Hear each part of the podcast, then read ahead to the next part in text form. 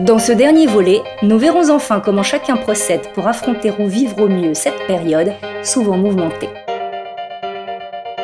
Bienvenue dans Parents d'adolescents, paroles et fragments, un podcast de Sophie Contexis.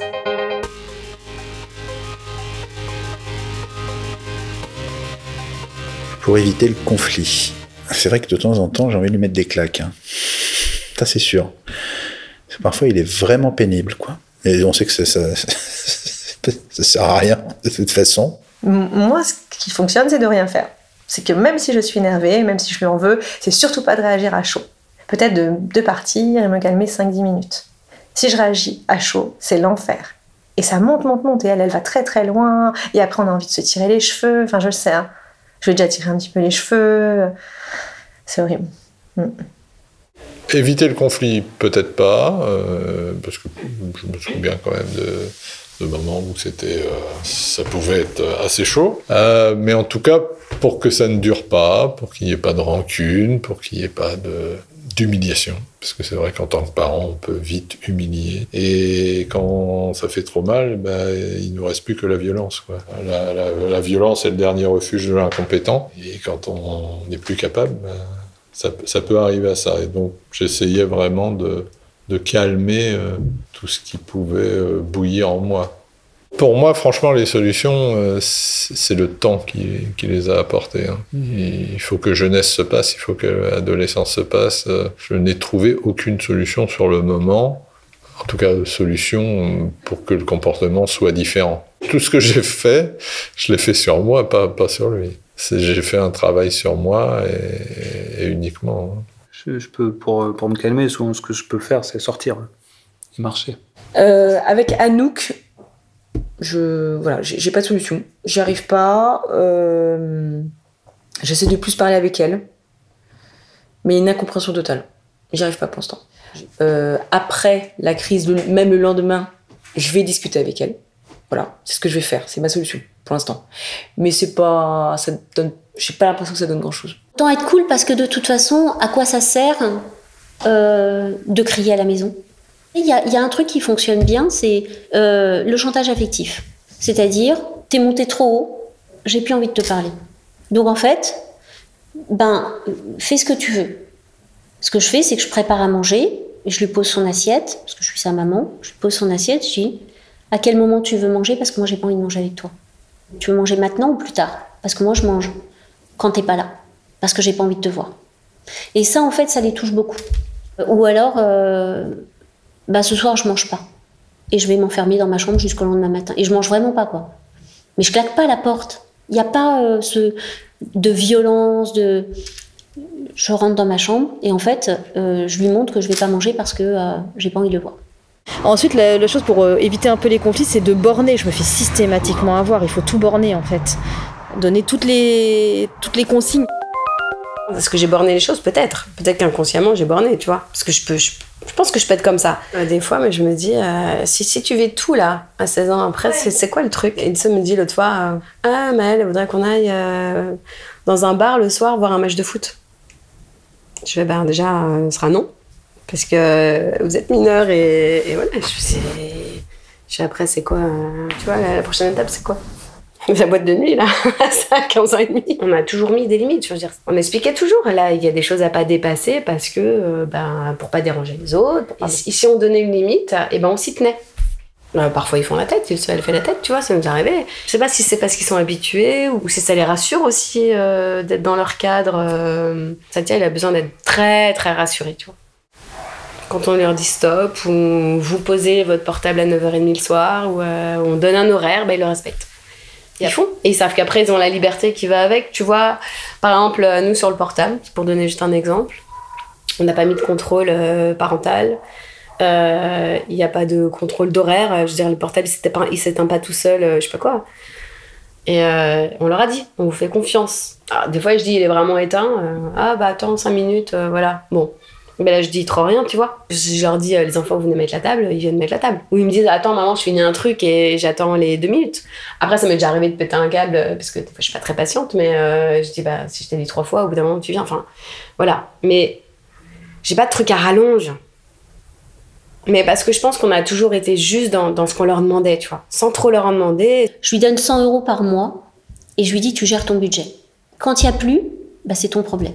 Mais par contre, quand il me rapporte des bonnes notes, je lui dis à partir de 15, tu as 15 euros. 16, 16 euros. 17, 17 euros. 20, 20 euros. 14 et demi, t'as rien. Eh ben, alors lui, il déteste l'école, hein. mais vraiment, il perd son temps avec l'école. Pour lui, c'est un vrai supplice, quoi. C'est un cauchemar pour lui. Donc, il fait un bac pro commerce parce qu'il est, c'est un bon commerçant, par contre. Et donc, ça fait que ça peut lui faire de l'argent en plus qui me ramène des bonnes. Là, il est en première. Justement, à 13 ans, il avait une petite amie euh, de Normandie.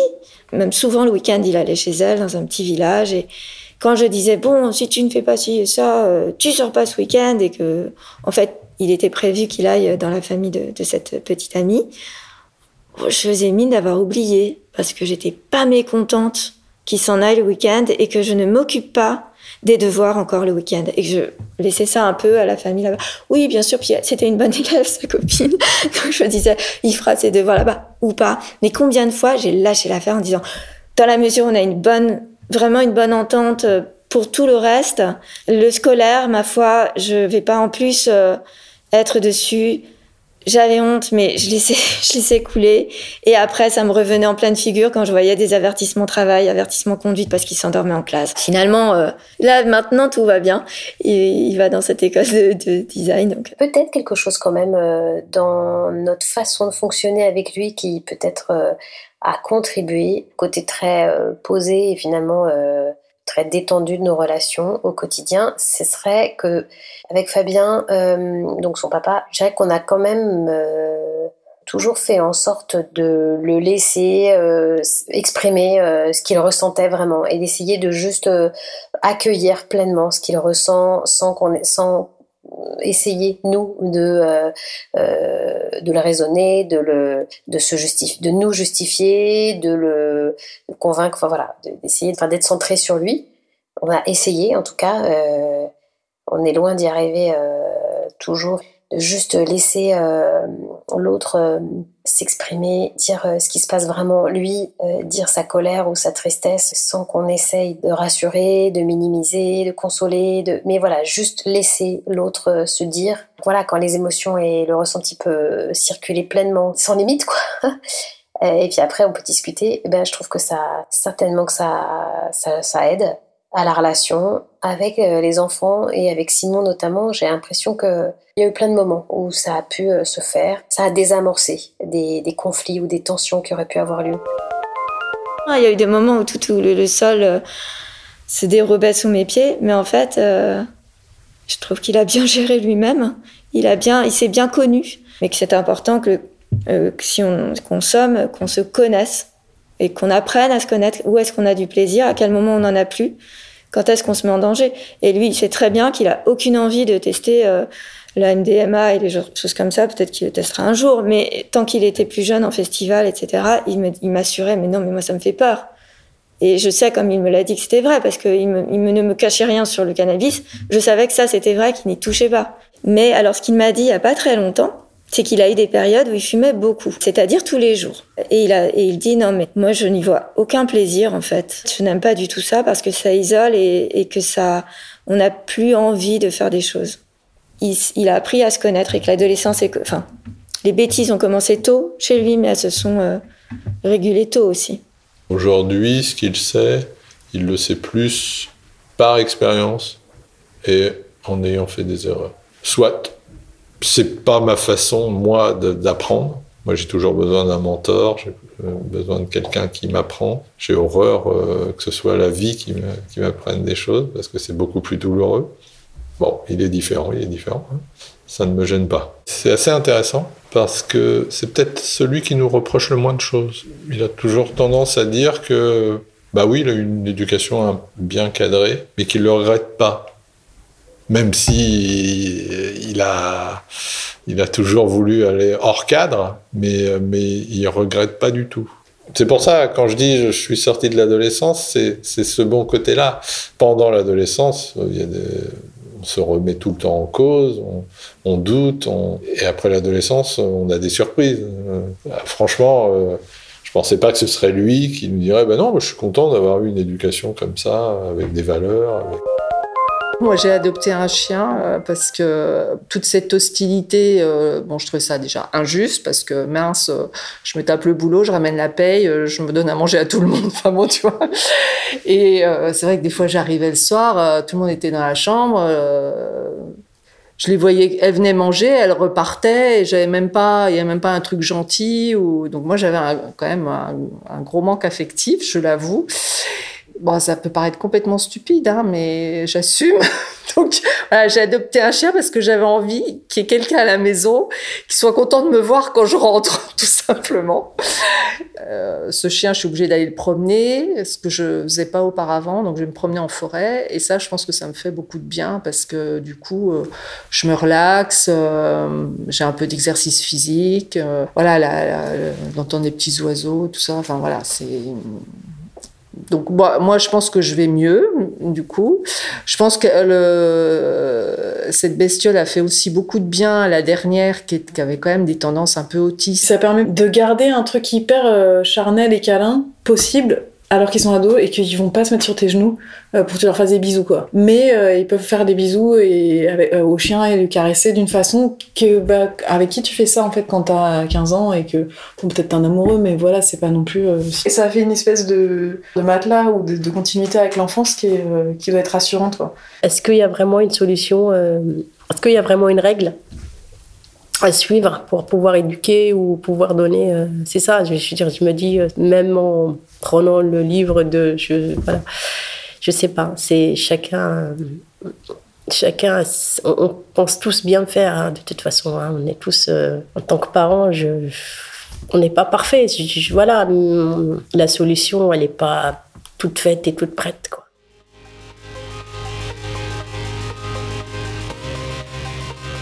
Euh, J'aurais voulu qu'on me dise ton enfant, c'est pas toi. Déjà. Je l'ai réalisé toute seule euh, et peut-être tardivement. J'aurais bien voulu euh, ouais, qu'on me dise euh, de pas m'énerver, en fait, de tout laisser couler, effectivement, parce que c'est pas grave. Au lieu d'aller dans le conflit et qu'elle s'en aille et qu'on se morde les ongles et les peaux à sang pendant une heure, j'avais pas crié à ce moment-là. Parce que pareil, il y avait rien de grave. Elle, elle, a, pas, elle a pas tué quelqu'un, tu vois. Enfin, parce qu'elle fait, elle fait rien, en fait. Elle s'oppose à nous parce qu'il faut bien qu'elle le fasse. C'est normal. Donc on devrait euh, tout, en la, tout prendre avec bienveillance, je pense. Si on me disait ça, avant, ce serait pas mal. J'aurais eu surtout des choses que j'aurais aimé qu'on ne me dise pas. Comme euh, tu sais pas y faire, euh, il faut euh, limiter le temps sur écran.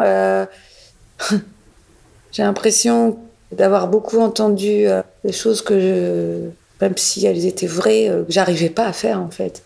Ce qu'on me dit en tout cas souvent, je le ressens comme euh, comme un échec en fait de ma part. Alors peut-être qu'on me dise des choses plus plus encourageantes, oui. Les ennuis que j'ai eus avec l'adolescence de Zora, c'est surtout les, les- les regards extérieurs. J'étais trop cool avec ma fille, tu vois. Je... Ou j'avais ça, ou j'avais des gens qui me disaient non, t'es trop dur avec ta fille. J'avais les deux. Alors comme ça. je-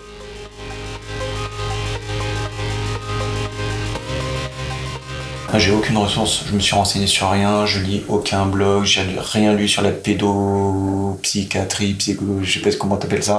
De manière générale, quand il y a des situations difficiles dans la vie, je ne vais plus dormir.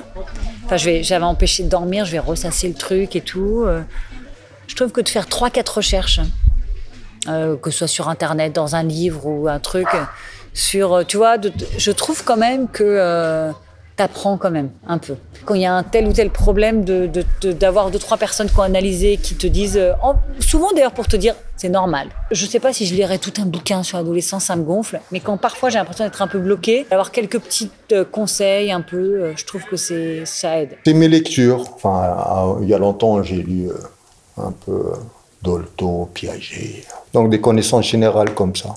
Mais j'ai pas cherché spécifiquement une documentation pour résoudre un problème ou pour savoir comment je me comporte avec eux. C'est venu comme ça.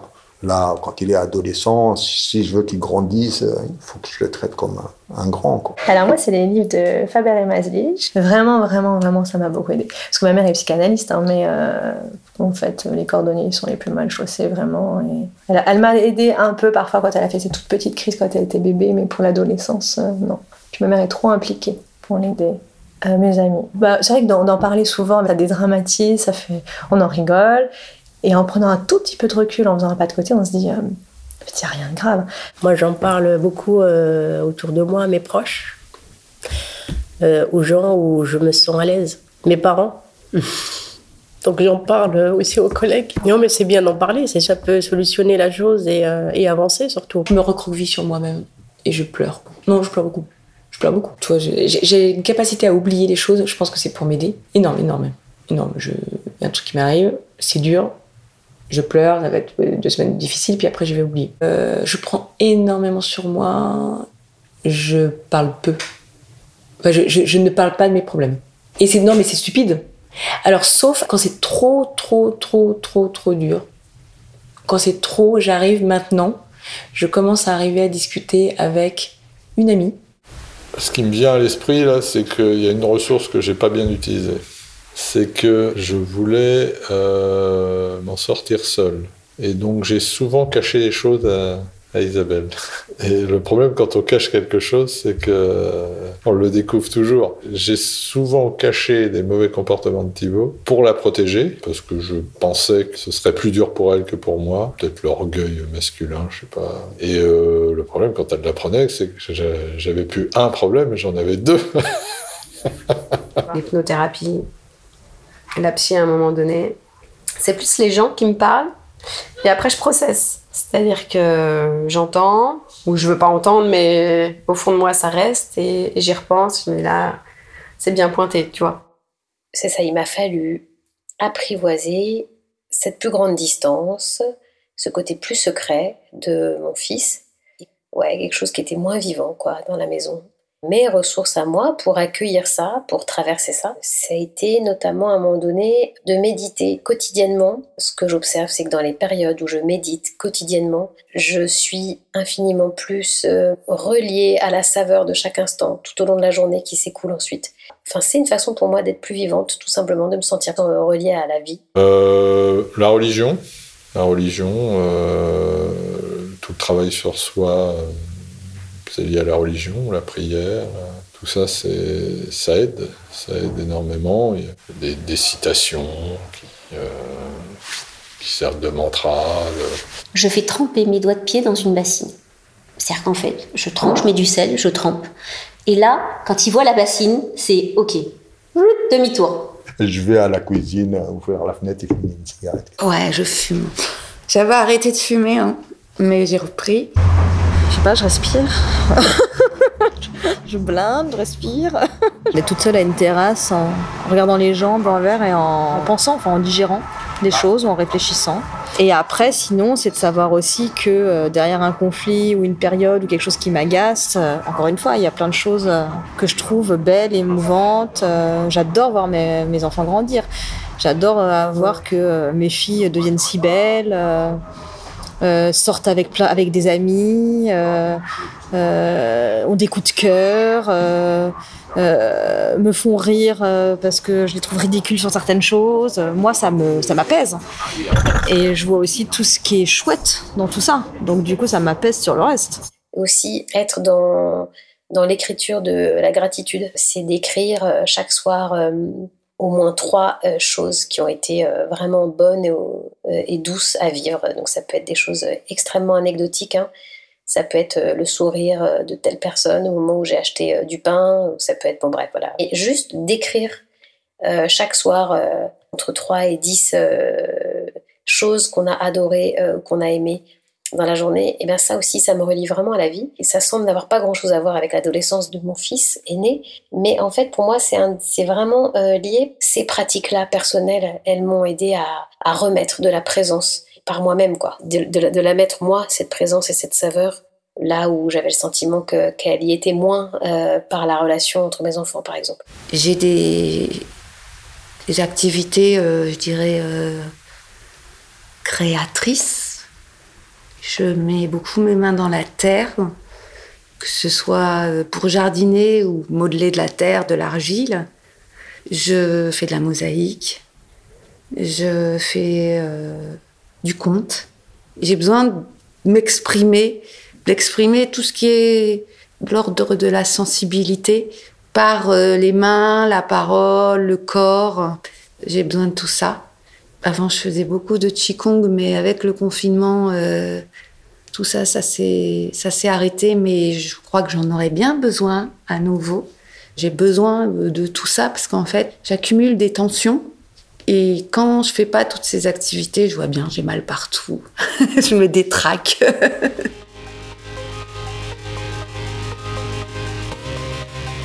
Qu'est-ce que ça a changé? Je pense que ça m'a rapproché de ces ados, qui est une tranche d'âge qu'a priori je connais pas plus que ça. Mais euh, le- l'entrée dans l'adolescence de Zo, je pense que ça m'a familiarisé avec, euh, avec ce no man's land où la tolérance est de rigueur en fait. Tu dois te décaler. Je pense que ça m'a accompagné dans l'entrée dans l'éducation nationale. hein. C'est super nombriliste ce que je te raconte. On élève nos enfants, mais ils, nous élèvent aussi. Enfin, c'est peut-être pas élevé, mais en tout cas, ils nous changent. Euh, je ne suis pas le père que je pensais que j'allais être. Je pense avoir acquis euh, l'acceptation de ne pas tout contrôler, d'accepter euh, qu'il soit différent. Alors ça, je l'ai toujours dit. J'ai toujours dit, euh, je veux pas que mes enfants soient des clones de moi. Mais dans la réalité, c'est un peu ce qu'on fait quand même. on leur inculque nos goûts, etc. Et mes enfants n'ont absolument pas les mêmes goûts que moi. On vote pas euh, les mêmes personnes. Aux élections présidentielles, on avait, euh, euh, il y avait quatre votants dans la famille, il y avait quatre votes différents. Et ça, ça me plaît assez.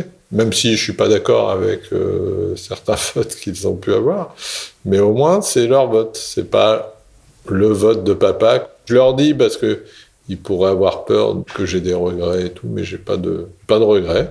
Je pense que le plus beau compliment, c'est euh, Candice qui me l'a qui fait. Un jour, elle m'a dit merci de nous avoir permis d'être nous-mêmes. Et effectivement, à un moment, il a fallu que j'accepte que bah, peut-être il n'aimerait pas le cinéma euh, des années 80 ou même avant, qu'il n'aimerait peut-être pas lire, etc. etc. J'ai beaucoup appris là-dessus. Est-ce que c'est de la tolérance? Je sais pas, c'est peut-être plus du respect de leur euh, personne humaine, le respect de leur identité. Il m'a obligée à accepter qu'il avait sa propre vie et ses propres choix. Pas forcément les bons, hein. Mais il, a déplacé euh, euh, des limites et c'est pas fait dans la négociation, dans la douceur. C'était, ben voilà, c'est comme ça. Ça m'a beaucoup ébranlé en tant que maman. Tant que mère, j'avais plus l'ascendant. À partir du moment, notamment, où il, a- où il s'est dissocié comme ça de moi, où il a, il a fait des pas de côté, où il a menti, où il a, je l'ai vu comme un petit homme, de plus en plus. Et de plus en plus, le jeune homme et l'homme de la maison. Ça, ça, ça me perturbait un peu. Mais c'est vrai, alors je sais pas si c'est très, très avouable, mais que ça a peut-être joué sur ma, mon rapport à ma féminité aussi. C'est-à-dire le fait que pendant longtemps, j'ai pas connu d'homme, de, du coup, j'étais juste la maman, j'étais vraiment euh, seule et isolée. J'avais pas envie qu'il reste, qu'il devienne adulte et qu'il continue sa vie d'adulte en ayant une mère qui n'est pas connue, euh, enfin depuis son père, avoir une vie de femme. Je sais pas si c'est très défini et très marqué comme ça, mais c'est peut-être un sentiment diffus, quelque chose où bah oui j'aime bien l'idée qu'il me voit aussi, euh, qu'il sache que sa mère a a une vie de femme. C'est par elle que je, je me suis ouverte à des interrogations et tout un langage d'ailleurs de définition autour du genre. Et c'est par son intermédiaire que je me suis rendu compte de façon euh, d'être euh, chez moi euh, quand j'étais en couple, qui me est jeune, qui me paraissait aller de soi, alors que pas du tout. ça me fait changer et je veux changer en fait.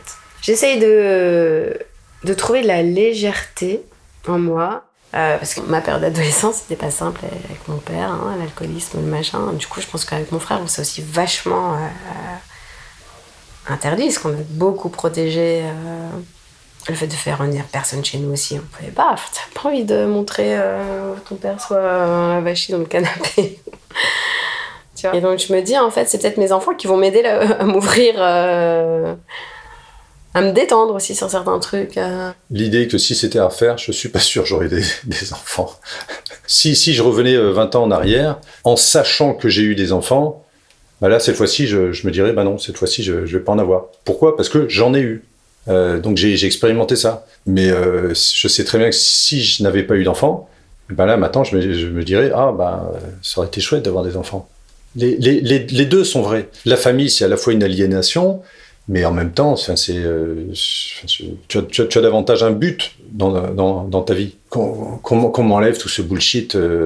oh, des enfants, c'est formidable, la prunelle de mes yeux. non, faut, faut arrêter avec ça. Des enfants, c'est euh, c'est à la fois une énergie euh, énorme, à la fois euh, sur, tout ce que tu, tu vas vivre, tous les, petits soucis et les gros soucis, mais en même temps, c'est quelque chose d'exaltant. En fait. C'est- comme la passion. Tu peux vivre sans passion, sans, sans aimer personne. Ok, bon, bah, au moins ton, ton palpitant, il va pas, il va pas s'accélérer. Hein. Et si tu vis de- de- des passions, enfin, si tu vis passionnément, bon, bah, alors là, tu, tu vas avoir des hauts, des bas, etc. Euh, C'est autre chose. Il n'y en a pas un qui est mieux que l'autre. Une chose est sûre, c'est que maintenant que je les ai, tu, tu me les retirerais pas. euh. Même si j'aimerais avoir un peu plus de reconnaissance de leur part.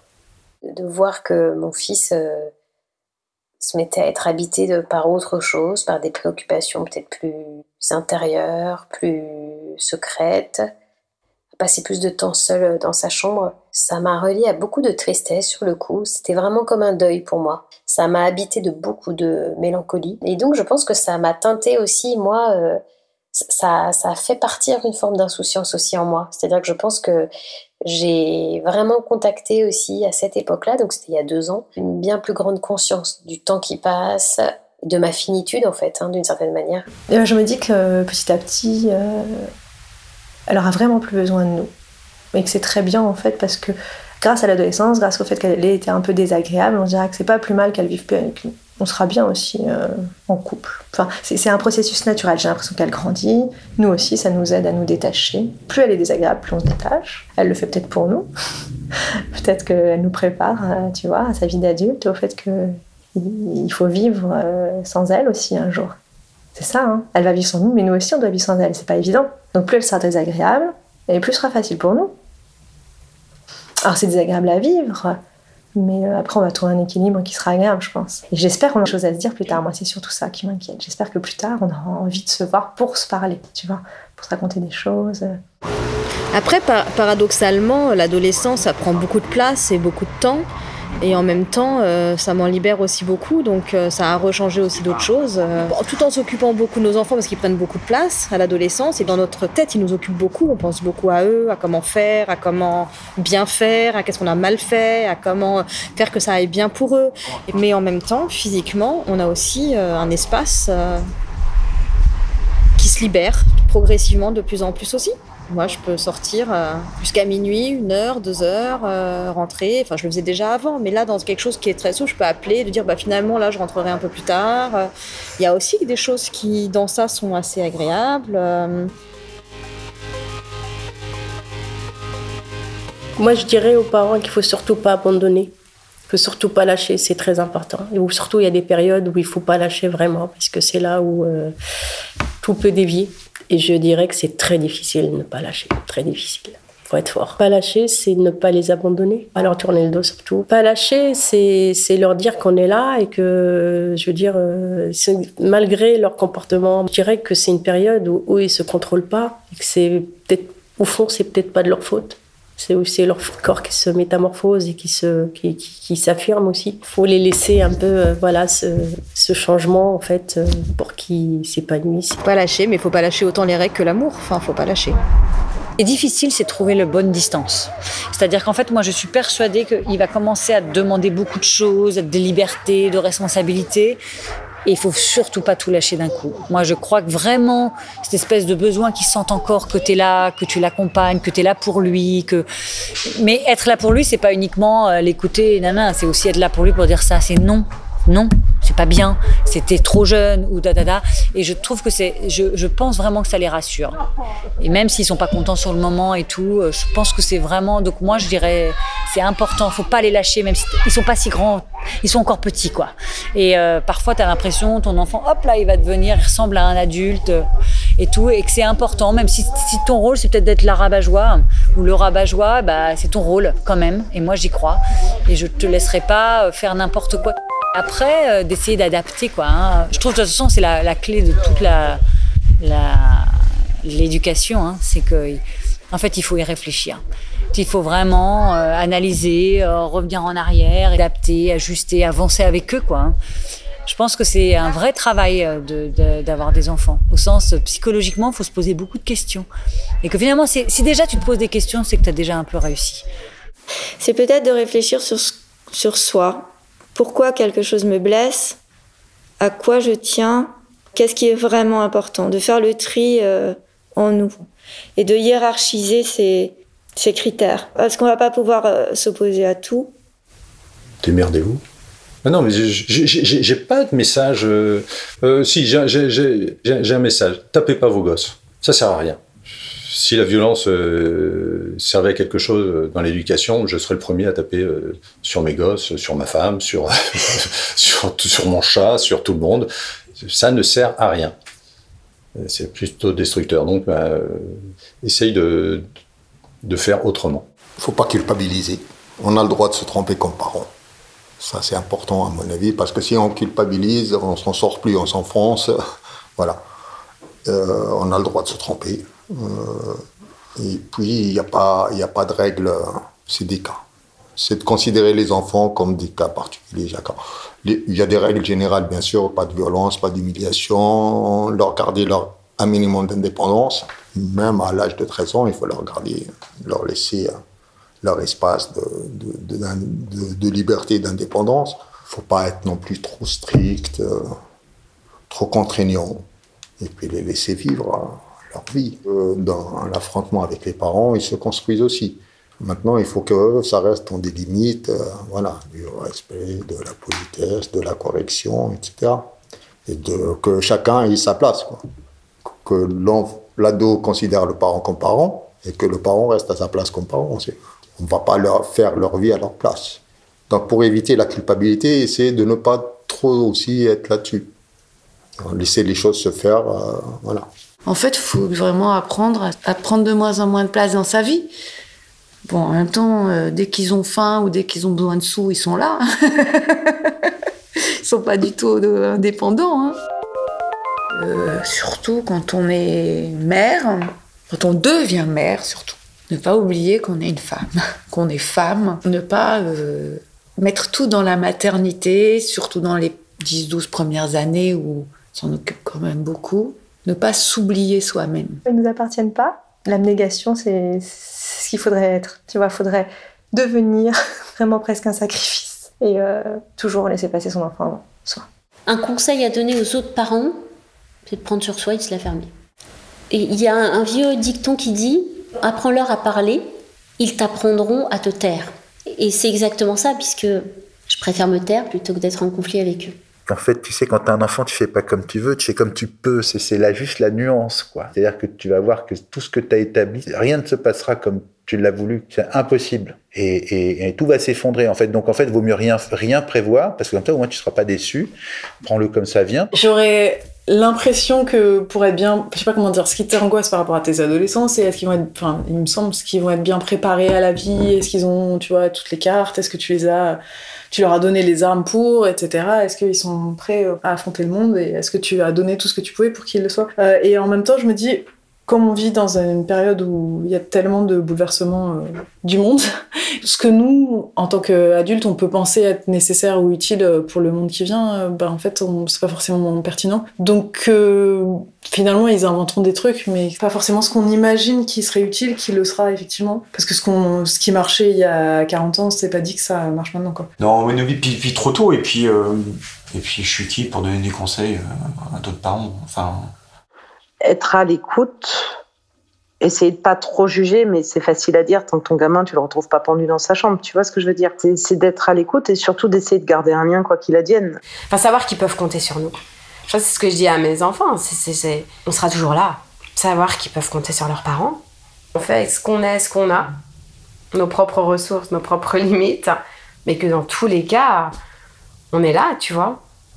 On vous aimera toujours et on est là, quoi. C'est- la pire des situations, on- sera là. Je sais que c'est dur, que ça peut être même très dur. On, on le vit pas tous, mais pour certains, ça va être très très dur, mais que c'est une période nécessaire pour la construction de, du futur adulte doit trouver son identité. Et pour trouver son identité, bon, malheureusement, ils n'ont pas encore trouvé de façon plus soft, plus douce de la trouver qu'en souvent s'opposant aux parents. D'être patient et de, de, continuer à aimer, de, de ne pas gâcher la relation. Ça ne, sera, ça ne durera qu'un temps. Même si l'adolescent part dans des excès, euh, euh, voire dangereux, hein, euh, d'addiction ou autre, euh, c'est pas euh, obligatoirement ce qu'il va devenir. Normalement, ce sera qu'un passage. Et si, justement on veut pas que ça dure plus qu'un passage, il faut qu'en en lui-même il sente qu'on continue quand même à l'aimer malgré le, mauvais comportement. Que euh, qu'on n'accepte pas le comportement, on le tolère pas, mais qu'on fait une différence entre le comportement et la personne. Mais c'est pas simple, hein, c'est pas simple. Il y aura des moments où euh, on sera en pleurs, des moments où on sera découragé, des moments où on voudra partir, pas rentrer le soir, mais, mais il faut quand même le faire, il faut quand même rentrer, il faut quand même euh, envoyer de l'amour quand, quand, on a l'impression qu'on nous envoie de la haine qu'on nous envoie du mépris. Vraiment les prendre comme ils sont en fait, tout le temps. S'ils sont un peu contrariés, souvent c'est parce qu'ils sont pas bien. Ils sont pas bien dans leur corps, ça change, ils ont des réflexions dans la journée que nous on sait pas, on connaît pas, ils ont pas forcément envie de communiquer avec nous. Et souvent le temps apaise quand même. Hein. Si on dit rien, si on hurle pas à leurs réflexions, ils se rendent bien compte qu'ils ont été ou un peu trop loin, ou un peu désagréables, ou... ils reviennent. Alors que si on réagit en force pour avoir le pouvoir, pour montrer qui, qui décide, en fait c'est tellement bête. On est sur Terre très peu de temps, et, et ces petits trucs-là, j'ai pas envie que ça s'ancre en, elle et qu'elle se rappelle de ça plus tard en fait. Je voudrais qu'elle se rappelle que je l'aimais tout le temps de façon inconditionnelle. C'est vraiment ce que je voudrais. Mmh. Alors c'est pas évident. Hein.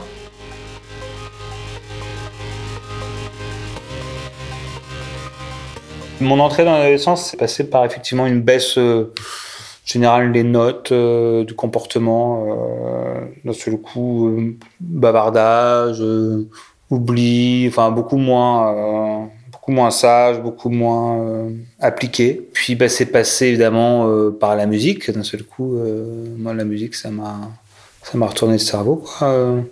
J'aimais beaucoup ça quand j'étais gamin déjà, mais la découverte des Beatles, ça m'a complètement, euh, ça m'a retourné la tête. Quoi. Quel genre d'adolescent j'étais euh, Oh, euh, joyeux, enfin, euh, con quoi. Enfin, je sais pas, joyeux, je, je, joyeux, insolent.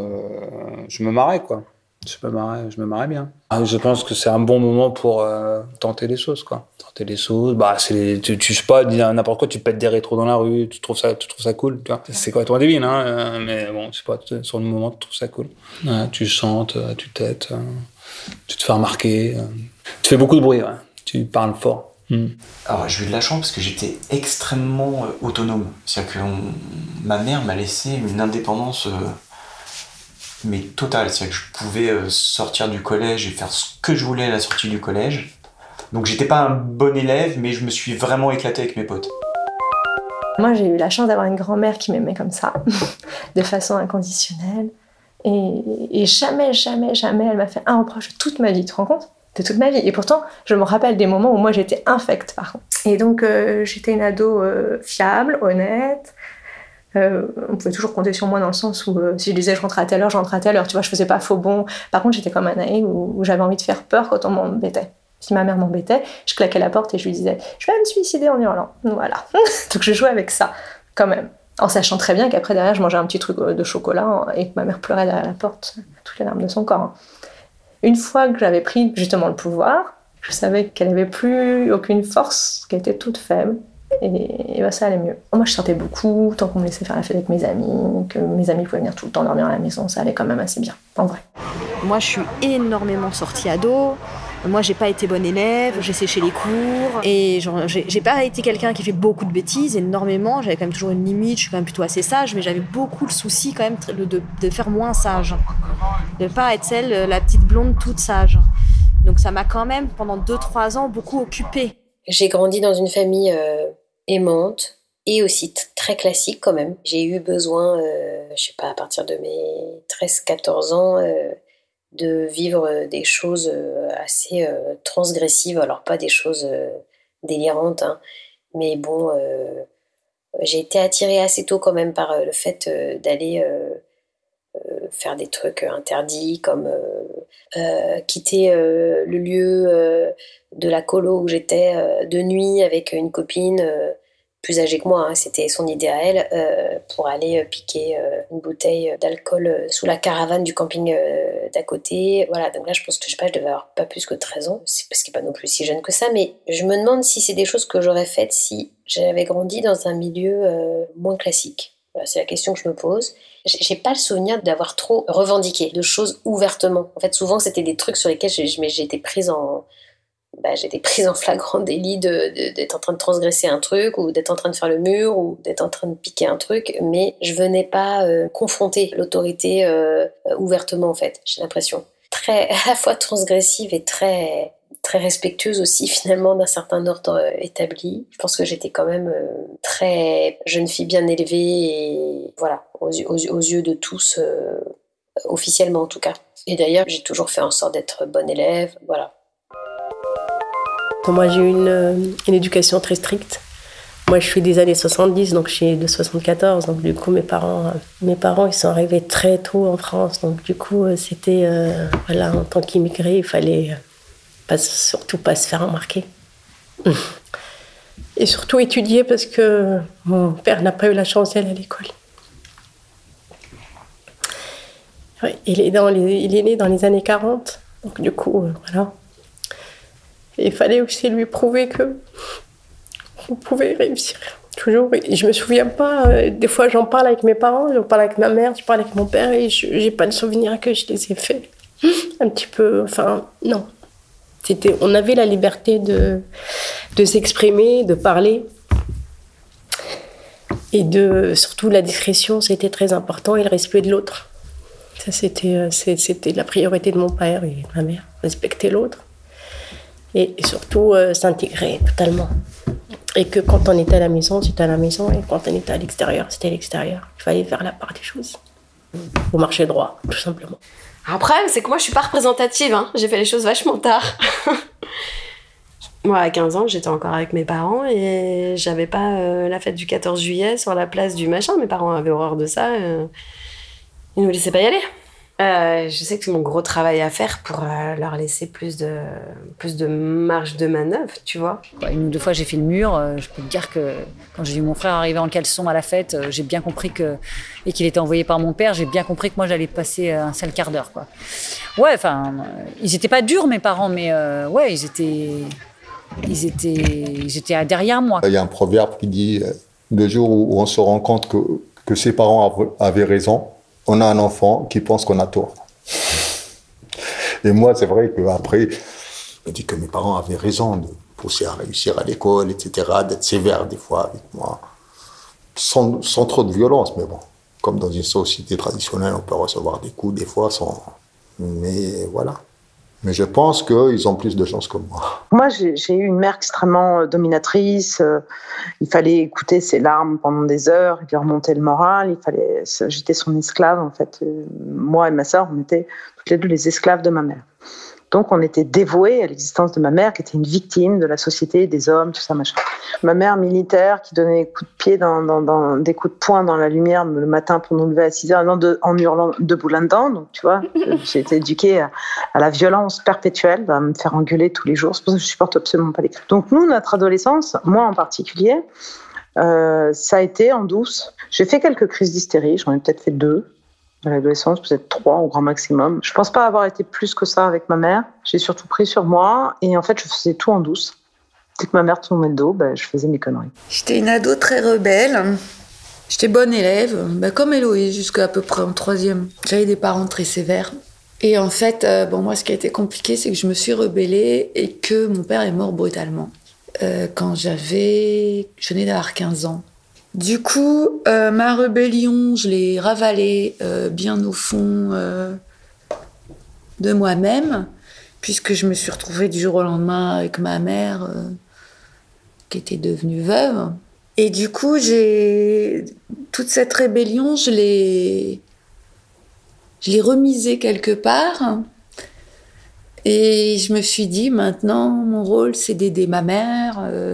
Mon frère, il, avait beaucoup de problèmes. Donc, euh, donc de rebelle, euh, je suis devenue euh, un, peu, le pilier de la famille. Et, j'ai fait des études. Et c'est par les études que j'ai pu trouver une certaine satisfaction et une bonne image de moi-même. Et aussi oublier, en fait, quand on travaille, on a la tête occupée. Je me suis plongée dans les, dans les études pendant une bonne dizaine d'années pour oublier tout ça. C'était un ado euh, arrogant, euh, assez méprisant, pas sociable du tout. J'avais un ami, c'est tout. Et avec cet ami-là, on méprisait le reste du monde.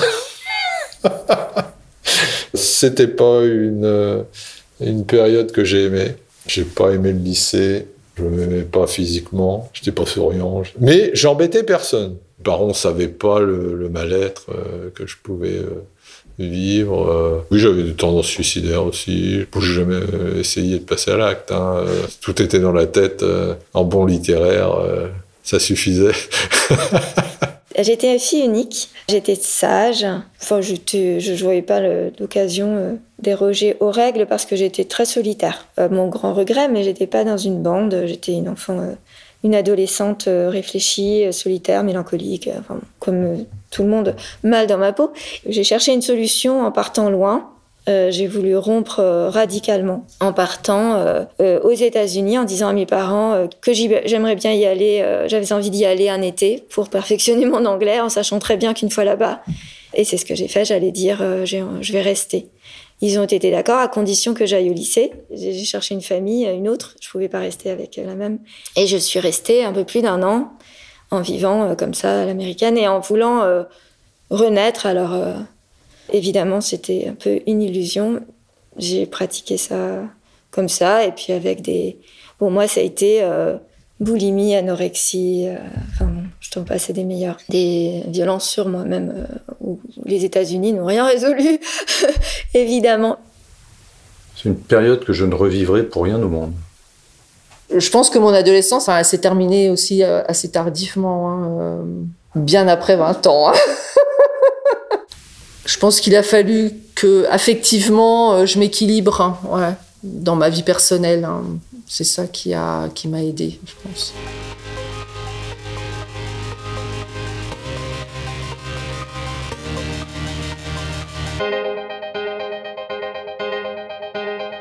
Vous avez écouté Parents d'adolescents, Paroles et Fragments, un podcast réalisé par Sophie Contaxis et produit par Sébastien Ducré. Je souhaite ici remercier chaleureusement les 20 personnes qui ont bien voulu participer à ces entretiens et m'offrir un peu de leur expérience. Merci d'avoir accepté que j'utilise vos voix et que je les partage.